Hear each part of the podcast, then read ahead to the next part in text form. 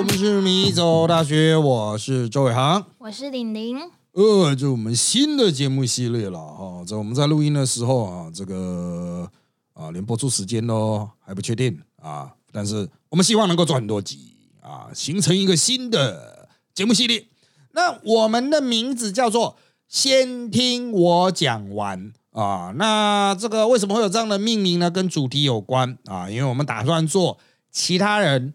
不想听，但是我们真的很想讲的主题啊，所以它可能包括很可怕的、很脑洞的、很可耻的啊，但是在节目上都可以讲，我们会让你讲完，即使再无聊也会让你讲完啊。但是我们有个条件限制了，就是三十分钟啊，讲开始讲三十分钟后闹钟会响啊。我现在来设定闹钟，那三十分钟之后闹钟响了呢啊，这个就强制终止啊。那剩了呢？下下下一集啊，这个下一集这个时间就是等到我们爽再录吧啊，就是 所以你可能会很很很很临时的，就是啊干掉干干啊干怎么就没了？对，这样子哈，这个我个人哈觉得嗯是一个最好的方式啊，因为这节目就叫先听我讲完嘛，总不能直接我这个主观的说干不准讲啊，等下停停停啊，直接让闹钟响。啊，我觉得这是一个最好的模式了啊。好，那我们进行的形式呢，就会请发言者讲完他的想法或故事啊，然后再由其他的与会者进行评论讨论。但是我们不会有很认真的分析，你不要想从中听到什么哦，好好厉害的学理哦，不会。我们充分尊重各种言论啊啊。那我们第一集的来宾是玲玲，所以接下来就请他。来发表他的意见。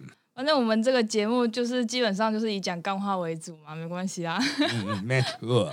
那我想问老师，老师你有看过那种公园给小孩玩那个沙坑吗？哎，对。然后就是会对小孩那边挖挖挖，或堆沙包，或者是做什么水沟那种。做水沟？哎，他们不会做水沟啊。你说挖一条河这样哦？对啊，对啊，对啊。他们就是会很长啊，很长。就会有很多很多的设想。然后我就想说，如果哎。这个沙坑一直挖会挖到什么这样子？因为以前我在高中的时候，我有上那个地科啊，虽然我地科也没有很好，但是我很依稀的印象就是那个地核层附近好像是有很多宝石类的东西是在那里的这样子。然后我就在想，如果我可以从公园沙坑一路挖到那个地核附近那个深度哦哦，如果只有我挖到的话，我就可以挖很多宝石哎。然后，但是我又在想啊。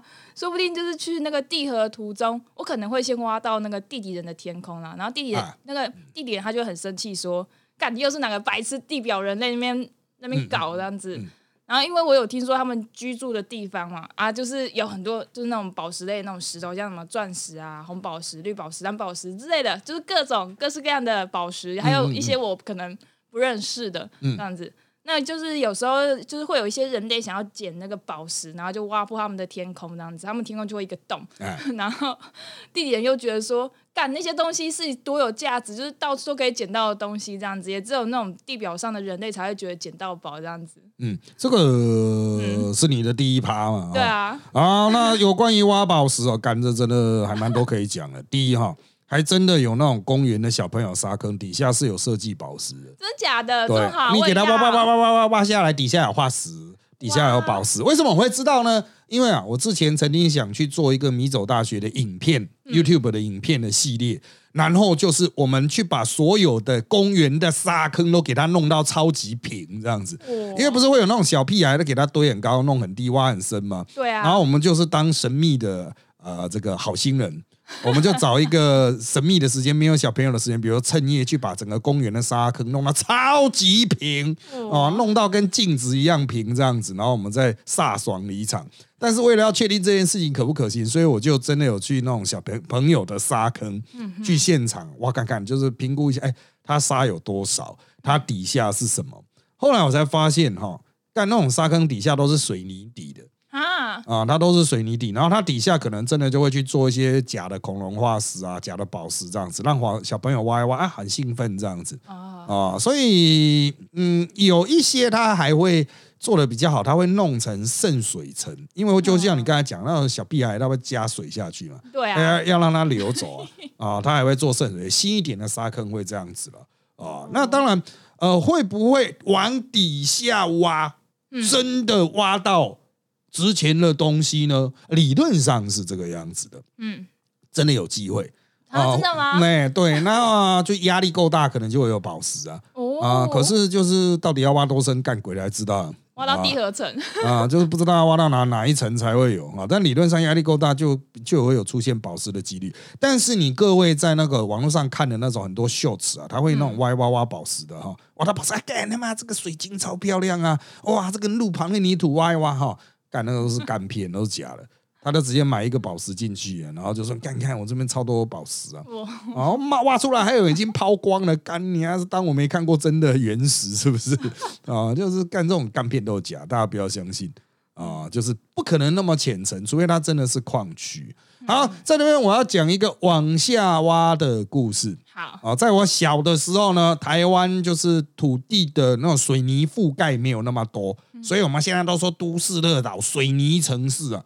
啊，你注意出去几乎没有真的土地啊！你看到上个是土的，其实都是假的土，就是它下面也都是水泥。我们整个城市就是已经被水泥化了，真正的土地只在乡村啊，或者是你真的自己家里有个很大的院子，然后真的没有整地过。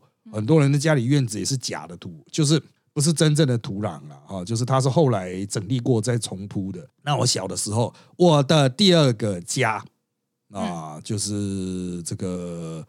呃，他是一个医院的宿舍，因为我曾经有一个亲戚在医院里面当医生啊，所以他被分配到宿舍，然后就再给我们住这样子啊。那我住在那边只是一个很短的时期，大概才六个月吧。我对那一个家的印象就是啊，它是两层楼的，然后有一个大大的院子。这个家现在还在不在？我不清楚。那个医院后来改建了，但它就是有一个院子，嗯，院子是土的，嗯。然后我和我弟那个时候都是幼儿园，嗯啊，很小的小孩子。那就是怕危险嘛，出去是路啊，所以就我爸妈就把我们关在院子。那我妈就在忙啊家务，我爸在外面上班。那两个幼儿园时期的小孩就只能在家里一直挖洞啊，没有任何娱乐啊。就是哎，那个时候不像现在要买什么铲子都买得到，所以我妈就把坏掉的锅碗瓢盆给我们。嗯，然后我和我弟就。用那个炒菜的铲子和那个汤勺开始一直挖土啊，哇啊，就开始不断的往下挖，我们就看那个底下是什么。哎，老师，我突然就是有个想象画面，你们就像是土拨鼠一样。哎，对，而且不是说哦，想两个小朋友挖一个小小的，是干以小朋友的尺度来说，我觉得干已经挖到差不多一公尺深吧，那种就是小朋友的无聊的极限，就是两个人拼命一直挖，所以你挖出一个。呃，像漏斗形的洞，旁边就有一个像金字塔的土山 哦。我们就在家里的院子，因为院子也没有长什么树，没长什么草，它就是一个荒废的院子，什么都没有，很无聊。啊，所以我们就在那边一直挖，一直挖。然后那附近就是家老这个第二个家的外面有一个很大的池塘啊，就是水塘上可能是耕作所用的吧。那就会有很多乌龟。那时候我爸就觉得我们很无聊，就捡乌龟回来给我们玩。那乌龟超大的呢，就是以现在大人的角度来看，可能都是有大人的手掌这么大。它是巴西龟吗？不是，是台湾原生乌龟。哎，哇塞！啊，就是台湾，我也不知道它叫什么，但是巴西龟是脸上有一个红点点对对对对对。那它那个是没有的，哎，就很素的那种龟，可是它真的很大。然后就是我们在挖的时候，旁边就很多乌龟一直走来走去这样，因为它没被困在这个家里啊。然后我们就一直挖挖挖。我印象很深的一件事情就是。有一天在那边挖洞挖挖，然后我妈叫我和我弟进去吃饭，然后我们就决定进去吃饭。那因为很急的要进去吃饭，然后我弟就问说：“那乌龟要怎么办呢？”啊，然后我就说：“啊，那就拿锅子把它们盖起来啊。”然后我们就把乌龟放在同一个地方，拿锅子这样盖起来。后来我弟又想说：“可是他们会不会跑走啊？”然后我就说：“啊，不然就给它埋起来啊！”天哪！我就拿很挖很多的沙把它埋一埋，然后就进去吃饭。然后到了第二天，我们想到，哎，啊，对哦，乌龟呢？然后我们又去把它挖出来，结果发现已经不见了，应该爬走了吧？不知道是我爸后来去把它放出来，还是我妈去把它放出来，或者他自己挖洞跑走了。反正接下来就变成了那种家里的神秘的意境，就是我们在想说，哎，到底家里有什么洞可以让乌龟爬走？因为那个院子其实蛮大的，啊，就以小朋友的尺度来说，我们就家里前面后面全部都是围墙啊，可是看起来都没有漏洞。然后我们就一直找，一直找，就变成了一个很大的谜哦。就是我到现在还在想说，干那乌龟到底跑哪里去？是被我爸晚上偷偷放走了吗？哦，还是我妈把它挖出来，觉得说 啊，这很无聊，把它丢到外面去这样子。哦，有可能啦，不然怎么可能消失呢？因为那个院子里面到底有什么，我们很清楚。后来我们大概把整个家的院子都挖遍了，所以我知道有一个区域啦，它可能会有一些上面的、外面的树叶掉进来，所以它会有鸡母虫，就是金龟子或独角仙的幼虫。嗯嗯嗯。哦，就挖一挖就可以把它们挖出来，然后我和我弟还会把它埋回去这样子。哦，后来我爸说啊，那边要盖一个停车棚，要浇水泥。那时候我小时候还在很担心，说干那个鸡母虫会不会出不来？啊，就它变成金龟子会不会爬不出来？这样子，这个是我小时候很大的、很印象很深刻的事情。嗯，哦，所以在我小的时候，我开始就建立一个观念，就是到处都可能有神奇的洞。哦，神奇的洞可能通往不知道哪神秘的地区。哎，老师，我跟你讲一下吗？嗯，就是。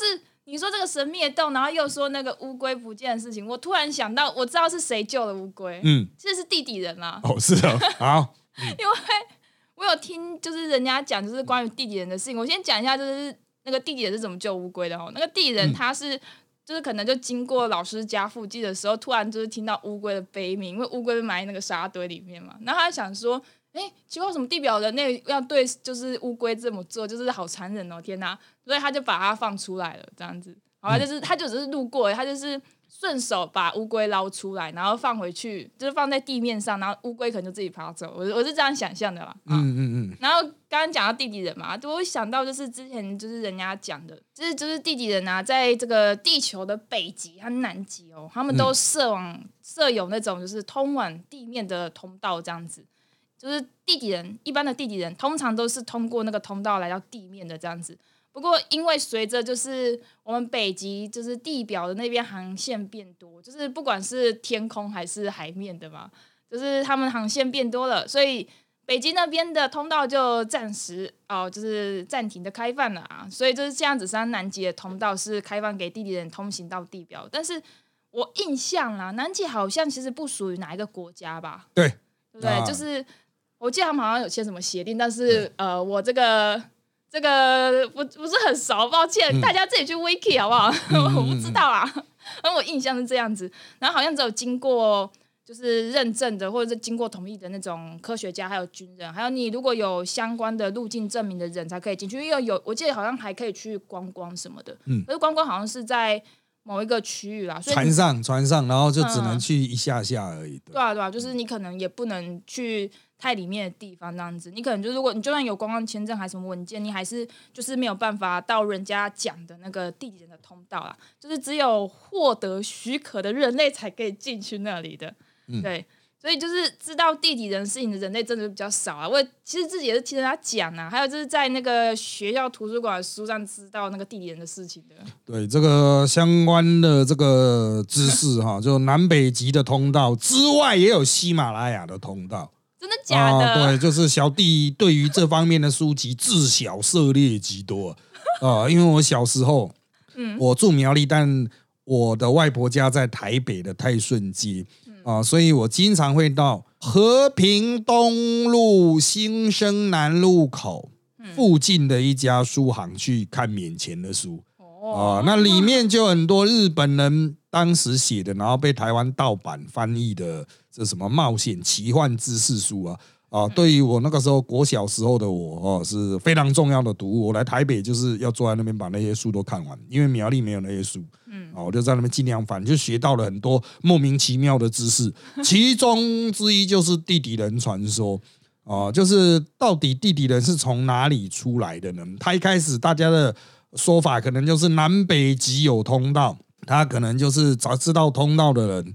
啊，可能也不是被灭口了，就是不会跟外面讲。对啊，啊，因为进去可以发大财，真的啊，里面有非常多值钱的东西啊，有宝石，地面上没有的哦，那边都很容易获得，或是有一些高科技，比如他们有呃阳光哦，可以让墙壁发光这样子，或是有什么呃什么什么会发光的什么青苔之类的啊。好，那这个后来相关的书看越多，我就发现说，干不只是南北极会有，喜马拉雅山也有。搞不好台湾也会有的那种感觉，他们好像只要有一座山就会有一个洞。可是老师，我我是有听说过说南北极那边是正式通道。啊，是然后你刚刚讲喜马拉雅山或者是台湾还是世界各地哪里，那个应该是非法通道哦。啊，这个就是可能自己开的临时逃生门这样子啊，就是我反正我看的很杂啊，所以因为那也是将近三十几、四十年前看的啊，我一直很希望再把这套书找回来。我之前有在我的脸书上问过，哦、就是有没有人小时候也看过这套书的？那有些人告诉我一个名字，当时我还特别把它复制。哦，放在某个笔记本，干了我的笔记本太多了，所以我不知道放到哪里去了。啊，希望听到这个节目，然后知道这套书的可以告诉我们，因为有很多我小时候未解之谜。啊，包括天草四郎时针的宝藏的密码啊，都在那一套书里面。啊。我从小都开始努力的背诵那一套密码啊，期待破解之日，直到我长大会日文，我还是他妈的听不懂那个密码。哎、啊所以老师，我想知道，刚你刚刚讲那一大串是不知道谁的密码。你如果现在在看，如果能破解，你会去日本把那个宝藏挖出来吗？废话，当然去。如果我破解的话，干那我当然去啊。那我们可以拍个企划、哎、啊，对啊，这个呃，当阿伯已经啊、人生没有什么值得干的事情的时候，这大概就是唯一有意义的事情。哎、可是我们这样乱挖那个日本的国土，会不会被日本人骂？当然会啊，所以要在人家没发现的状况下，赶快挖一挖，赶快逃走啊！啊，这个恶职的这个探险家不都是这样干吗？也是、啊，要有勇气啊，才能发大财啊！哎哇，啊，好，那当然讲到这套知识，台湾现代有没有传承呢？哈，因为图书馆其实应该多少还是会收录这种世界奇闻啊、地底人传说了啊。我在那边要讲啊，我在 N 年前在台南教书的时候，因为我教的是女校，那这个在那所女校啊，因为其实蛮无聊的嘛，男老师也没办法去什么地方，所以我就去图书馆。哦，然后我去到图书馆，我发现啊，干，原来女校还真的蛮屌的。哦，就是在没有几乎没有男性的状况下，大家的行为都非常的开放啊，有多开放？他们在图书馆哈、哦，因为图书馆是当时唯一有冷气的大楼啊，以前不是所有大楼啊，所有大学的大楼都有冷气哦，图书馆是固定会开着嘛，所以他们午休时间就会去图书馆休息睡觉啊。那因为全校就只有那一栋有冷气，所以在里面的学员就超级多。他那个学生睡到的程度，跟他妈的那种被僵尸攻击过的程度差不多。他直接睡在那个地毯上面呢，哇，就睡地板上，你就看到地地上都躺满了人在那边睡觉。这样，我想干这太屌了，就是哦，大家可以完全不注重形象到这种程度。那个时候我就去到一个比较少人的区，就杂志区，我就翻到了一本期刊，绝大多数期刊都是什么论文发表啊的那种啊学术期刊，但是有一本叫《飞碟研究》还是《飞碟探索》的，超屌，现在还在，只要大家有的话哦，就去找来看看啊。这一本《飞碟研究》就是我认为的那种。会让你出现像迷因图的那个大脑逐渐一超能高能的那个感觉，就看了你就会发现，哦，干，这个世界居然存在这样的一群人。他从第一页不要讲说第一页，从封底开始啊，就封面翻过来的那个内页这里开始的广告，一般的杂志的广告都是汽车、电器什么的，不然就是什么酒啊什么的。错，他的广告是卖有外星人的石头，啊，各种宝石。它那个石头很大吗？超小的，就是一个一般我们公司也有的水晶啊。哇，啊，他都说这个里面住了超小型外星人，还虎烂吧？呃，然后他要卖多少钱这样子，请译者来电怎么样？反正整本书连广告内容全都是这类型的传说哦、这个就是在老高等人兴起之前啊、大家接触这类资讯的主要管道。啊、所以很受到欢迎了。我不知道现在他们是不是还是持续出刊，但至少一年应该会有一期啊、一年会有一期，因为他的文章真的超级多，广告也超级多。那讲到这种洞穴探险哦、我要讲我在应该是高一的时候发生的一件事，嗯啊，那这个时候已经有点大了。那哎，高一还国一，反正就是我在读中学的时候吧。啊，那我们学校的老师有人是住在苗栗公馆的山边吧？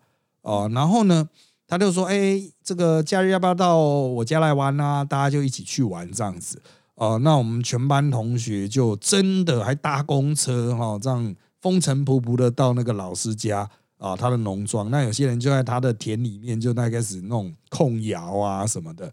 那他家后面哈、就是一条小溪，很小的啦，那种山沟。然后那过那个山沟之后就是山了啊，那山都是竹林，都是杂木林，都乱七八糟的。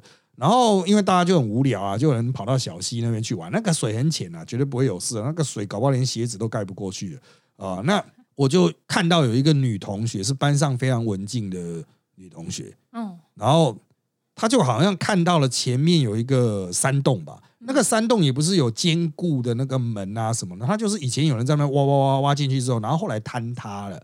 然后四周都是那种坍塌下来的竹子啊什么的，就是一些枯木什么，有点挡住那个洞口，但还是可以看出那个洞。然后我就看到那个女同学慢慢远离在那个山沟，就那个小溪边玩的人，她就自己一个人一直走走走走过去天哪、啊。那她就一直走走走，那时候我就觉得，诶，她为什么要走过去？那边有什么？那我就稍微跟着走过去，但我离她可能有绝对不止十几公尺，可能有二三十公尺那么远。啊，我就看他自己一个人走过去，走过去，我在想说，嗯，我记得那个女同学是住在苗栗比较都市的地区，所以她可能不知道那种洞穴会有虫，会有蛇啊，或者是被那种竹子刺到会有危险啊，就是啊，这个她可能不知道那种危险性，可是她就一直走过去，一直走，然后我就远远的一直看着，一直看着，然后我最后面就是觉得啊，她这样再过去可能会有危险。嗯哦，我就大喊他的名字，说“叉叉叉”这样子，然后他才停住，但他没有回头，他才停住，然后我就喊说：“那边会有蛇啊！哦，你自己要小心哦，那会有蛇哦，那个洞里面都是会有住蛇的。”然后他那个时候就是在那边停了很久，还是面向那个洞哦，隔很久，他来自己再退回来，他也没有看我，也没有回我的话，这样子，哦，就好像是本来被那个洞吸过去，失魂了。真的假的？他就失魂哦。对啊，就是回来的时候，当然后来就是人是很正常啊，就他回来在跟我们那烤肉的时候，人是很正常嗯啊。但是、啊我为什么会确定他人又变回正常，就是因为他要耍蠢啊，就是他就是比较住都市地区，没有耕过田嘛。嗯，然后他看我们在那边用那个锄头，他还想，嗯，这个会不会很重呢？他就拿举起锄头，很用力的往下锄啊，然后就再也拔不起来，所以我就确定说，嗯，已经回来了啊，确定是个笨蛋这样啊。但是在那一个瞬间，我觉得他就是我们小时候需知道的，可能就是被那种摩西娜吗？哎摩西那或山中的精灵吸引住了。啊，然哇，后他就一直走，一直走，一直走，一直往那个呃洞的方向去。但是那个洞哈、我觉得可能就是老人家以前就是我要腌咸菜啊，他会把一些瓮放在里面呢、啊。然后的确是以前有用，可是事过境迁，可能二三十年后就弹掉，所以不见得真的有什么神秘。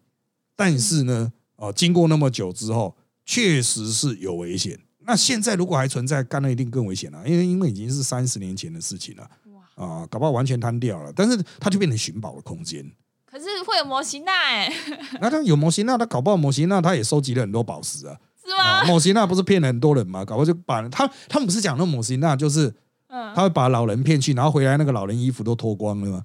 啊，基本上你就可以把它定义为一种山贼，哦，好吧，他就是干他的洞窟里面应该会有很多宝物啊。嗯啊，所以你应该就是 去攻击魔星啊，勇者要出发去讨伐山上的妖精这样子。所以摩西娜是什么幽灵系的吗？诶，这个最近有很多学者研究啊、但是大家没有一个共识哦、就是有人说啊，那可能是以前的矮黑人的传说。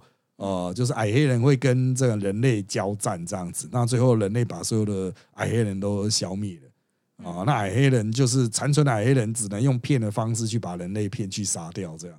啊、哦，但是很多某些那传达出来的形象都很正面啊，他都会讲说，哎，某些那是会会跟你聊天呐、会问你说，哦，会给你吃的。虽然后来他们会发现你实际上都吃了一堆泥土，他这样算是好的形象吗？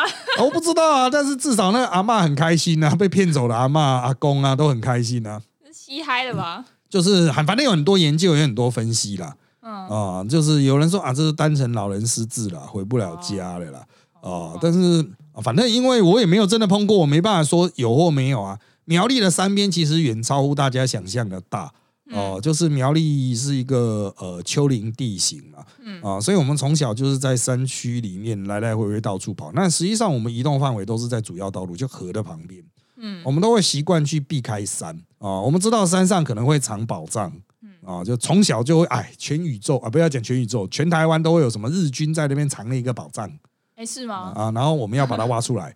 这个故事的范围有多大，你知道吗？从总统府旁边哦开始就有人在挖日军的宝藏。总统府是哎台北那个总统府对对对对对对，对对对，已在被挖掉了啊。对啊，然后他就在那边租了那块地，然后拼命在挖宝藏，然后后面一直到那种什么各山区离岛啊，都会有传说日军把那个什么宝藏藏在这一边呐、然后就一直挖一直挖。但是哈、到我目前我因为我现在在有一个兴趣是化石，嗯呃，所以我就收看很多这类型的国际的脸书的呃那种页面或平台啊，嗯，或社团，我发现哈、有些国家是真的挖得到、欸，真假的？他们就是比如说在在田里面，他们用那种金属感测器啊，就专门有宝石猎人或是呃宝冠猎人，嗯，他专门去看看古代人是不是有那种存钱筒放在地下，然后他用金属感应器去找。哎，好像有哎，那种欧洲或者是中国，就是可能嗯。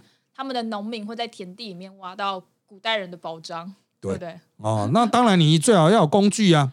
以前他们不就拿两根铁棒这样子，哦，就是如果有的话，那个铁棒会就是向左跟向右这样。对，它会交叉这样子这。到底是什么原理啊？天哎，干我我也不知道啊，因为然后说，我小时候有弄过，然后我我是直接拿铁丝折弯，然后插在吸管里面，然后吸管就是你手握在吸管嗯，的位置，然后就拿出去看它会不会左右摆啊。哦哦，结论真的有吗？结论就是他妈的走，这一直走他就一直摆啊，干我怎么知道到底在哪里啊？你 要把它固定住啊。对啊，然后我们去挖的，就是啊你觉得说，哎，干好像这边有一只挖一只挖。我印象最深刻的就是我有挖到一个鸟的头骨，就这样子，死掉麻雀的头骨。除此之外，没有任何有印象的东西啊、所以这个那种金属探险、贵金属探险哦，这个现在好像也是大行其道，但是台湾好像是比较没有这方面的东西。但是在欧洲，经常有人挖出就是一个瓦罐，嗯里面全部都是钱的。哦对啊，那就发了。然后，哎、那个是真的，很多人拿出来私卖，因为各国各国法法律不同嘛。嗯啊，有些国家你的土地里面挖出来的东西都都是你的啊嗯啊，那他不管有没有文物价值，所以那些人可能就把它清清，就拿到文物市场来卖哦啊。然后现在的确就是台湾也买得到很多这种古代硬币，其实都是那样子挖出来的瓦罐宝藏。嗯嗯嗯，啊，就跟那个大家去海边去捞那个。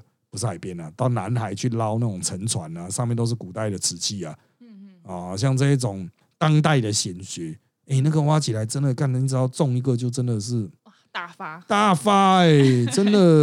哦，这个我们台湾我是觉得应该也会有这种，但应该不是日本人了。嗯你就想象以前有一个台湾的有钱人，他是台湾的地主，然后他跟其他的地主啊开发的开垦的发生战争了，啊，然后械斗吗？对械斗，然后他在那个快要被人家杀光之前，他得赶快把所有的那个银两嗯，通通放到一个罐子里，然后拿到山上的一个山洞去埋起来，哦。然后他就被杀掉了，再也没有人知道他的那个财宝在哪里。嗯哼，啊。那接下来就会有很多宝藏猎人，有一天听到一个传说啊，就哦，就是说他在临死之前说：“哎，我的那个宝藏在那个山上的那一棵树下面嗯。啊。”然后就开始世世代代就开始传了。哎、然后老师啊，如果你们真的要去的话，刚刚不是有讲那个摩西娜吗？嗯，我想摩西娜应该是幽灵系的、啊，所以你应该要派一个超能力系的道士，就是去帮忙这样子。嗯，这个超能力系的道士啊，重点是他的那个嗯频率是不是对到摩西那的频率呢？没有啊，就找元帅啊。啊，元帅干我怕元帅会自己干走，你知道吗？你是说元帅自己把财宝干走吗？对啊，人品都不是很好。真假的？对啊，你以为那些元帅人品是很好的吗？不是啊，他不是就是呃道士的好朋友吗？他应该要帮助道士啊不是，元帅道士是召唤师啊，啊，召唤啊，师比如他就召唤了一个元帅来 Pokemon，对对，他召唤了一个 Pokemon，可是那个 Pokemon 是品性很差的 Pokemon 这样啊，他可以跟其他 Pokemon 品性很差的 Pokemon 互殴，但是呢，天哪！就是如果让他知道有好康了，他也许就自己去把它扛起来。可是他摸得到吗？我我不知道啊，我也不知道元帅到底有多威，因为我没有真的在路上碰过。但是依我对他们的理解啦，道士也是，哦我就是爱莫能助啊，我 Elmo 能助，然后就是爱莫能助，就是啊，我把他召唤来啦，他要负责战斗啊啊，但是战斗之外他会把钱干走，我不知道、啊。不是啊，道士你要负责啊。对啊，这个可能他召唤系没有把那个元帅的那个命令嗯，命令公式没有叫他寻宝了，你知道吗？不是啊，他既然身为 Pokemon 训练家，他应该就要训练好他的 Pokemon 吧？啊，就是感到啊，也有学艺不精的宝可梦训练师啊，哦，就是也会有很烂的训练师啊，哦，这个等级太低的训练师召唤来的元帅等级太高了。那我们应该要找就是比较好的宝可梦训练家 对啊，可是干他应该就自己把钱干走了啊！啊可。是我告诉他哪里有宝藏，可是有没有吸纳其他来帮我？哎，呃，因为我那个时候我记得有空，下次我碰到张天师，我再问他好啊，因为他那个时候有说，就是他的那个咒语的命令系统，它是有一个固定范围，就像 RPG 里面你的就攻击、防御、魔法这样子。那你要寻宝，可能是要小偷的技能，你知道吗？开锁什么的。要。开锁，对啊，所以他的技能数不是这一块的，你知道吗？哦。就是召唤师他的技能数，我今天召唤了一个什么来，叫他去做什么事的那个 command 的，嗯，他会的没有那么多，就像一个城市设计师会的 command 没有那么多这样子，哦，他可能还要去翻书，可是书可能已经不在了，嗯嗯。啊，所以那种寻宝的技能可能永远都已经不存在。